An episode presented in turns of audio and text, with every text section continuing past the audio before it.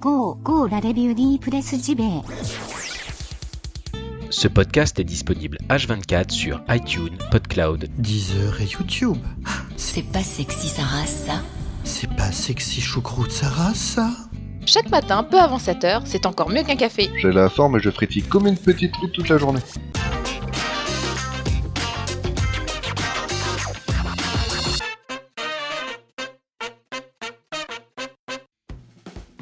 Nous sommes le lundi 26 février 2018, alors je suis un peu creveux, je suis enrhumé, bref, la bonne grosse crève des familles, mais je suis sur le pont, malgré tout, pour vous offrir votre édition quotidienne de la revue de presse JV qui, je le rappelle, est le premier podcast quotidien 100% jeux vidéo à vous caresser les esgourdes chaque matin durant 15-20 minutes à peu près. On va causer jeux vidéo, on va s'en mettre plein la musette, et sans plus tarder, allons-y, c'est parti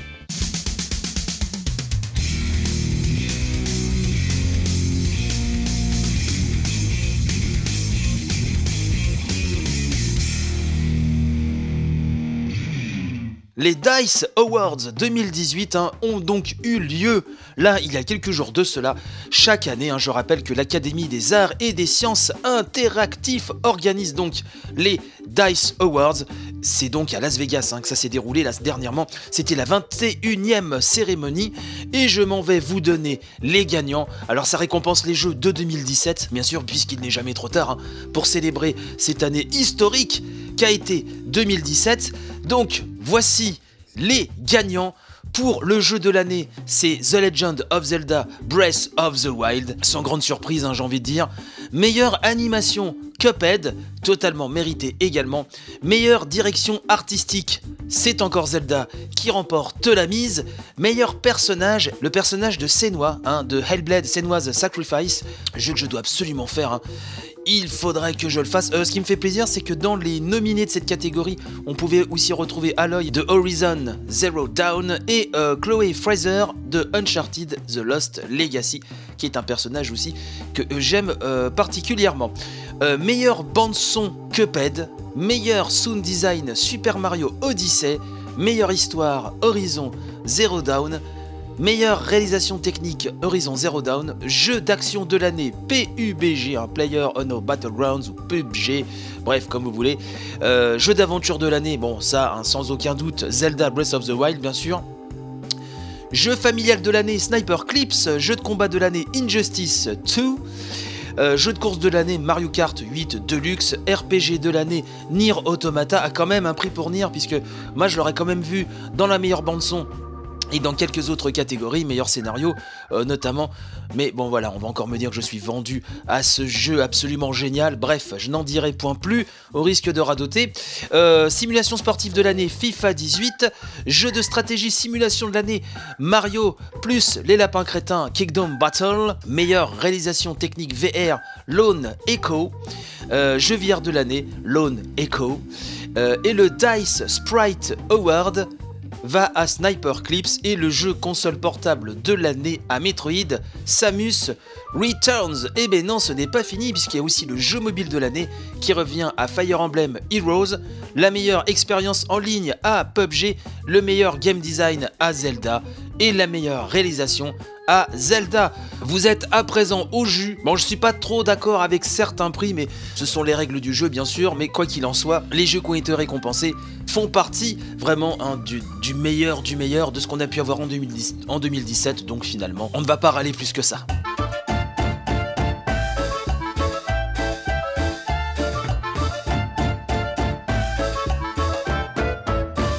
En Chine, le jeu vidéo devient matière scolaire. C'est le point .fr qui nous parle de ça et qui nous dit que finalement euh, jouer en jeu vidéo en salle de classe ça peut même être obligatoire hein, notamment dans cette école en Chine on nous parle donc de ce lycée technique Langxiang à Jinan où les élèves sont formés pour devenir des professionnels de l'e-sport un secteur, nous dit le point.fr, en plein boom mondial. Ça, hein, on le sait, il n'y a pas de problème. Donc ce lycée est réputé également pour ses formations de conducteurs de pelleteuses, forme à plusieurs métiers, cuisinier, mécanicien, coiffeur, soudeur ou informaticien.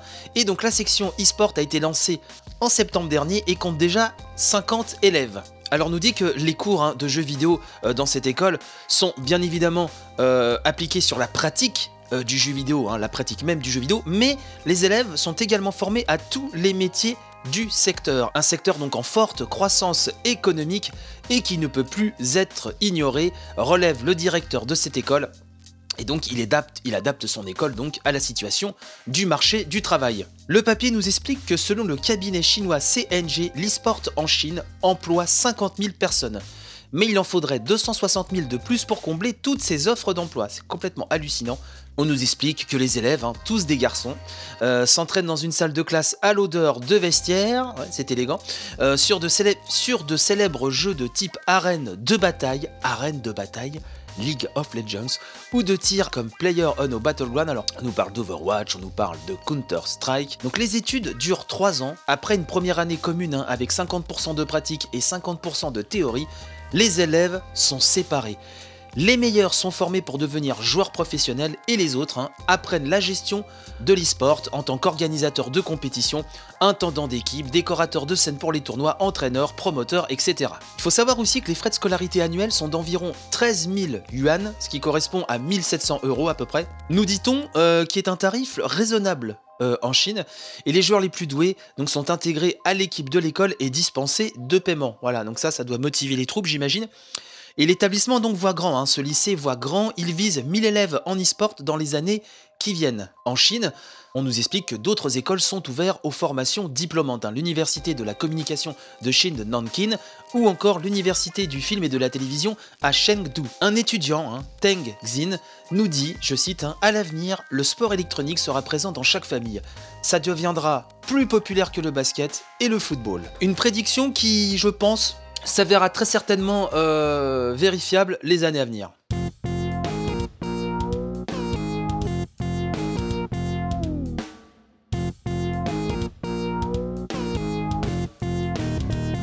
Yu Suzuki était l'invité vedette hein, de l'édition 2018 du Magic à Monaco et une conférence s'est déroulée où nous devions en apprendre un petit peu plus sur Shenmue 3. Alors, euh, Gameblog a fait un compte-rendu assez détaillé euh, de cette conférence. On n'en a pas appris forcément beaucoup plus, hein, puisqu'il y a eu la conférence donc où Yu Suzuki a été convié. Je euh, précise aussi qu'il y a eu auparavant une conférence Prince of Persia avec le créateur original hein, de la licence Jordan Mechner qui était invité. On a notamment pu voir des croquis de travail. Euh, plusieurs anecdotes euh, ont certainement dû être dévoilées, mais au moment où euh, j'enregistre cette émission, je n'ai pas trouvé assez de matière. Je vous conseille, je vous renvoie en tout cas en attendant sur Twitter, si vous tapez Jordan Mechner ou Prince of Persia, vous trouverez quelques images du Magic très intéressantes, mais pour l'instant pas de compte rendu officiel de cette conférence, donc je continue à chercher et je vous donnerai tout ça. Si je trouve matière, à savoir aussi que après cette conférence euh, avec Yu Suzuki, une soirée avait été organisée, le Shibuya Crazy Time, au cours duquel donc devaient être présentés d'autres éléments euh, sur Shenmue 3. Pareil, au moment où j'enregistre cette émission, pourtant il est dimanche soir, hein, il est 20h30, euh, toujours pas de news à ce sujet. Et bon, dès que j'ai du nouveau, euh, vous inquiétez pas, je vous tiendrai bien évidemment au courant, mais déjà, euh, Gameblog, euh, sous la plume de Romain Mahut, Romain Mahut qui était sur place, hein, nous a fait un compte rendu assez détaillé. Alors, je vais pas vous donner non plus les petits détails insignifiants qui ne servent pas finalement à grand chose, mais ce que l'on a appris, c'est que Shenmue 3 donc se passe en Chine en 1987, hein, et que Yu Suzuki doit étudier vraiment le pays de cette époque et déterminer des choses hein, aussi anodines comme le prix d'une canette à ce moment de l'histoire. Pour travailler sur le jeu, il était important pour Yu Suzuki de trouver des gens qui connaissaient et aimaient Shenmue. Il aime les gens qui proposent des choses, donc j'imagine en sous-texte, hein, qui font preuve d'initiative. Pour lui, nous dit-on, pour Yu Suzuki, un poste clé est celui de programmeur. Il était lui-même programmeur à l'origine, et connaître l'Unreal Engine 4 est très important selon ses critères. Il pense d'ailleurs qu'il dispose d'une très bonne équipe actuellement, mais que quand l'annonce de Shenmue 3 a été faite, il a eu très peur car celle de FF7 Remake avait été faite juste avant, avec un public en délire. Mais les réactions positives à l'annonce hein, du projet Shenmue 3 l'ont tout de suite rassuré. Il nous dit aussi que chaque année après la sortie de Shenmue 2, il recevait des demandes de fans. Il avait envie donc de faire ce Shenmue 3, mais le problème était le budget. Si personne ne lui avait suggéré Kickstarter, Shenmue 3 n'aurait peut-être jamais vu le jour. Il nous explique également que le jeu est avant tout euh, fait pour les fans. Mais il espère malgré tout que le jeu arrivera aussi à intriguer d'autres personnes. L'élément principal de ce Shenmue 3, nous dit Yu Suzuki, est le combat. Mais il voulait ajouter d'autres choses dont la romance, via le rapport avec Shenhua et les éléments de la vie quotidienne. Il ne peut pas dire quel pourcentage représente hein, chaque partie dans le jeu. Alors côté euh, bagatelle, hein, côté euh, relation amoureuse, il nous dit que Ryu n'a pas eu beaucoup de contact hein, avec des femmes et que là il se retrouve avec une femme d'une autre culture, hein, donc en Chine. Ce sont donc les petites choses qui contribuent à la romance, mais ce n'est pas non plus une grande histoire d'amour selon lui. Il nous dit aussi que quand on parle beaucoup à Shenhua, donc la femme avec qui il va entretenir un, quelques rapports euh, euh, Rio dans cet épisode, et ben quand on lui parle beaucoup, elle est contente et prépare de bonnes choses à manger, par exemple. Voilà un trait du scénario très, très progressiste et qui plaira sûrement à certaines d'entre vous, n'est-ce pas? La ville de Chine choisie pour Shenmue 3 est réputée pour sa rivière. Et donc Rio va découvrir cette ville, ses habitants, etc. Le fameux game designer japonais nous précise aussi qu'il est intéressé par l'idée de décliner la marque Shenmue en film, en série, en disque, etc. Enfin, s'il a, déjà fait Shenmue The Movie avec des séquences du jeu, il aimerait pouvoir repartir de zéro avec de vrais acteurs ou des images de synthèse. Il y a eu également 4 euh, nouvelles images qui ont été présentées et la modélisation euh, des personnages sur ces 4 euh, images inédites m'ont paru beaucoup plus convaincantes hein, que ce qu'on avait pu voir auparavant. Donc ça va dans le bon sens, hein, visiblement. Voilà ce qu'on pouvait dire sur Shenmue 3. Donc on nous a beaucoup teasé et bon, on n'a pas appris tant de choses que ça, mais rien que pour ces nouvelles images et des belles photos dont j'ai partagé certaines hein, sur le, compte Twitter de l'émission At Revue de Presse, j'y vais tout coller.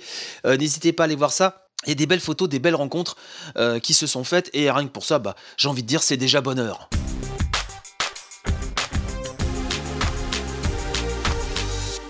Donald Trump veut une classification pour les jeux et les films violents. Alors ça, vous l'avez lu un peu partout, euh, j'ai décidé de prendre le papier de Numérama, qui résume très bien euh, la situation, qui va droit au but, et qui nous dit donc qu'après la tuerie de Parkland, hein, Donald Trump cherche des solutions pour éradiquer la violence chez les jeunes.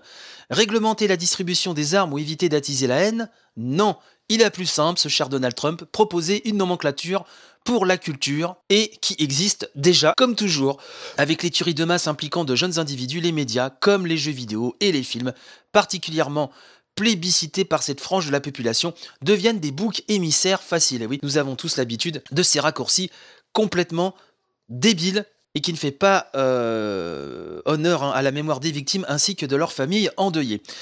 Euh, nous dit que la tragédie de Parkland n'a pas dérogé à cette règle et c'est donc Donald Trump hein, qui n'a pas manqué de diaboliser les deux formes de divertissement.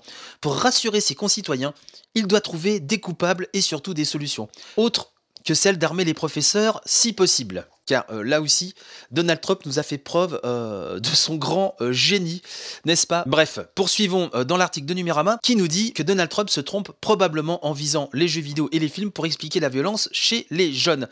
Pire, ce qu'il propose pour limiter leur portée existe déjà. Une fois encore à côté de la plaque, nous dit l'article, l'homme politique a confié durant une rencontre sur la sécurité dans les écoles qu'il fallait peut-être penser à une classification. Boulette, nous dit Numérama, ça existe déjà avec l'ESRB pour les jeux vidéo et le MPAA pour le cinéma. Serein, Donald Trump a donc confié Hein, euh, au Hollywood Reporter, je cite, hein, Nous devons nous pencher sur Internet car, beaucoup de choses mauvaises sont montrées aux jeunes enfants et aux jeunes esprits au moment où ils sont formés. Jusque-là, on est d'accord. Et nous devons faire quelque chose par rapport à ce qu'ils voient et comment ils le voient. Et il y a les jeux vidéo. J'entends de plus en plus de gens dire que la violence dans les jeux vidéo forme la pensée des jeunes. Tiens donc. On peut aussi aller au niveau supérieur et parler des films. Peut-être qu'il faut mettre un système de classification pour ça. Donc vraiment, il vit sur une autre planète, il est sur une autre galaxie, le père Donald. Et un peu plus loin dans le papier, Numérama euh, conclut, parachève euh, cet article en disant De fait, il serait peut-être judicieux de souffler à l'oreille de Donald Trump que la mesure à laquelle il pense est déjà en place. Et oui, j'espère qu'on lui a fait part déjà de ces, euh, de ces mesures qui existent depuis déjà très longtemps. J'espère qu'il rencontrera les bons spécialistes un petit peu pour qu'on lui explique qu'il est totalement à côté de la plaque. Et en termes de violence, ce serait bien aussi de lui remettre sous le ses euh, mesures, ses déclarations, mais qu'il ait une prise de conscience par rapport à ça, je crains euh, qu'on peut toujours rêver.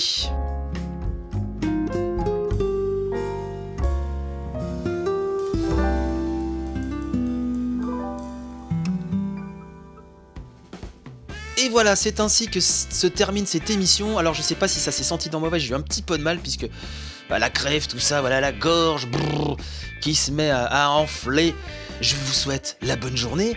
Je vous fais la bonne bise. N'hésitez pas à partager en masse. J'aimerais parler aux auditeurs euh, qui m'ont envoyé des textes, des enregistrements sonores. Ne vous inquiétez pas, tout est dans ma besace, tout est classifié, répertorié. hein. Je devais mettre ça en place pour ce lundi, mais j'ai passé le week-end vraiment fiévreux, très balade, hein, euh, comme euh, je vous le disais. Donc ça prend un petit peu de retard, mais euh, j'ai bien vos textes, j'ai bien vos enregistrements sonores et je regarde tout ça en ce début de semaine sans souci. Un petit coucou à ceux qui m'écoutent également sur Radio Bourrin. Je vous souhaite donc une très bonne journée. Je vous dis à demain, même heure, même chaîne, même horaire, il n'y a pas de problème. Et portez-vous bien. Bye bye